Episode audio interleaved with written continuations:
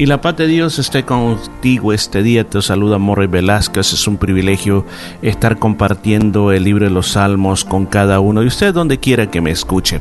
Pero vamos a la palabra de Dios, a ver cómo esta palabra de Dios nos habla cada uno de nosotros. Salmo 129 dice como título cántico de victoria sobre los enemigos de Sion. Recuerde, un cántico gradual. ¿Se imagina usted las multitudes mientras iban en viaje de peregrinación al templo de Jerusalén?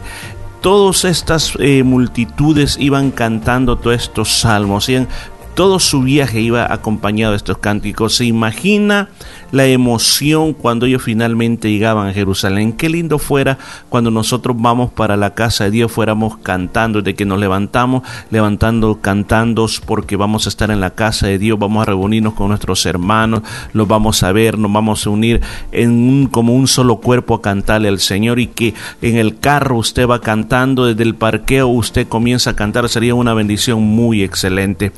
Este es un cántico gradual que se titula Cántico de Victoria sobre los enemigos de Sión. Dice la palabra de Dios, mucho me han angustiado desde mi juventud, puede decir ahora Israel. ¿A qué se está refiriendo el salmista David cuando comienza con este versículo, primer versículo del Salmo? Se puede estar refiriendo a él, se puede estar refiriendo al pueblo de Israel. Bueno, puede ser en ambos casos. Si usted recuerda, si se tratara de David, David fue un hombre que sufrió mucho, un hombre que fue llamado por Dios desde su temprana, podemos decir, infancia o quizás desde sus años de adolescencia. Dios lo llevó a lugares donde ningún otro había llegado, derrotó a un gigante, se encontró sirviendo en el palacio de Saúl, tuvo victorias por todos lados, causó envidia a Saúl, lo comenzó a perseguir, fue muchas angustias que él vivió. Si nos referimos al pueblo de Israel, pues también el pueblo de Israel ha sufrido mucho durante todos los tiempos. El diablo odia a Israel porque es el pueblo de Dios. En el versículo 2 dice, mucho me han angustiado desde mi juventud, mas no prevalecieron contra mí. Es algo que lo podemos ver tanto en la vida de David, tanto como en el, pueblo de Israel, cómo los enemigos trataron de borrar, de borrar totalmente la nación de Israel. Por ejemplo, los egipcios matando todos los niños varones, ya no, ya no querían que se siguieran reproduciendo. Las invasiones de los asirios, cómo los destruyeron, se los llevaron cautivos, los babilónicos también, luego los romanos también, e inclusive en la época de los griegos también pasaron muchas cosas que era como para borrar del mapa a Israel pero dice que prevalecieron, no pudieron contra ellos porque Dios estaba con ellos. Dice, sobre mis espaldas araron los aradores, hicieron largos surcos. Eso está tratando de ver la situación de qué tan difícil era la prueba que estaban pasando. Muy, pero muy difícil, tanto David como también el pueblo de Israel. Aún más, pensemos en el Señor Jesús. Imagínate en el Señor Jesús cuando lo llevan delante de Poncio Pilato y él lo quiere soltar. Pero antes de eso lo manda a que lo azoten.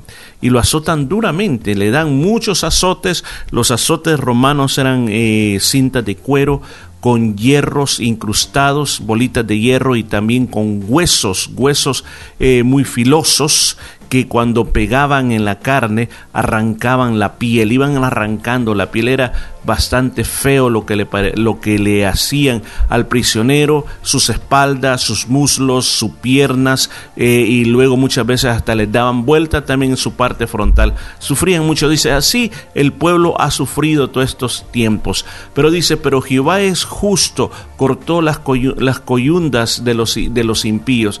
O sea que en todo el tiempo que todos estos eh, personajes trataron de hacerle daño al pueblo de Israel, el Señor salió triunfante en medio de ellos, derrotando. Recuerda a los egipcios, todo lo que le vinieron, las plagas, cómo los ejércitos del faraón fueron ahogados en el, en el mar rojo. Piensa por un, por un momento cómo terminaron los babilónicos, cómo inclusive los mismos griegos con Antíoco Epifanes y sus descendientes hicieron tanto mal a Israel y cómo terminaron en derrota. Muchos terminaron eh, muertos con enfermedades, engusanados. Es terrible cómo Dios castigó a todos aquellos que hicieron daño al pueblo de Israel. Inclusive a David también el Señor lo libró de una manera grande y lo llevó al reino. ¿Por qué? Porque Dios es justo. Serán avergonzados y vueltos atrás todos los que aborrecen a Sión todos aquellos personajes. Por ejemplo, usted recuerda la historia de, de aquel famoso Amán en la época de Esther que él quiso eliminar al pueblo de Israel y lo quería hacer, especialmente tenía un odio contra Mardoqueo. Y, él había hecho una, una horca, aunque en la palabra original eh, no, no habla que era una horca, sino que la palabra que ocupa era un palo, era, era como un palo agudo, que lo que hacían era empalar a las personas, o sea que las personas la atravesaban, la atravesaban su cuerpo, o sea, la empalaban en esa estaca y la dejaban colgada.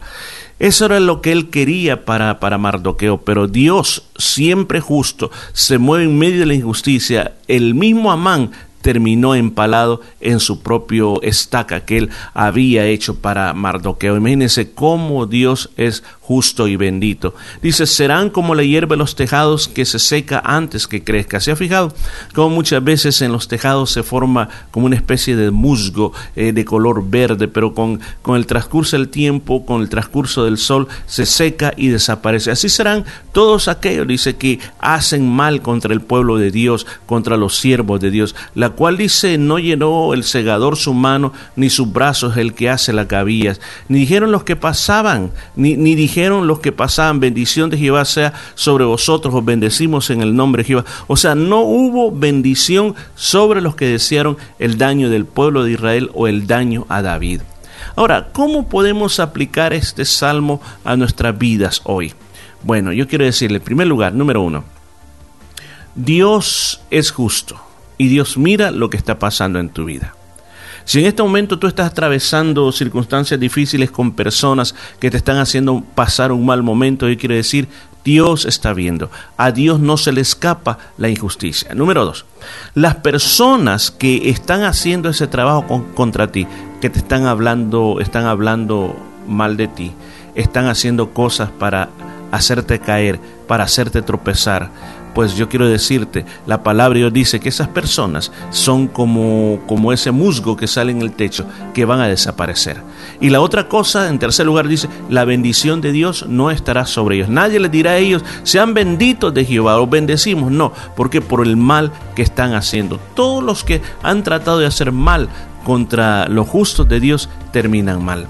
Siempre decimos, y la palabra de Dios nos ha enseñado que hay que orar por la paz de Israel, hay que amar al pueblo de Dios, hay que bendecir a la nación de Israel porque desearles mal es como desearnos mal a nosotros mismos. Con respecto a nuestros hermanos, bendigamos a nuestros hermanos. No importa que te estén haciendo mal, deja que el Señor sea el juez, no seamos nosotros. Simplemente ora, bendícelos, que mientras alguien está tratando o tramando hacer mal contra otra persona, hablando mal de otra persona, no hay bendiciones sobre esa persona. Si tú eres en este momento una de esas personas que habla mal, que está haciendo guerra contra alguien, lo quiere ver destruido, yo te digo, detente, detente, porque así como Amán preparó una estaca para Mardoqueo en la cual al final él terminó empalado, de la misma manera sucede cuando nosotros estamos actuando de una manera injusta.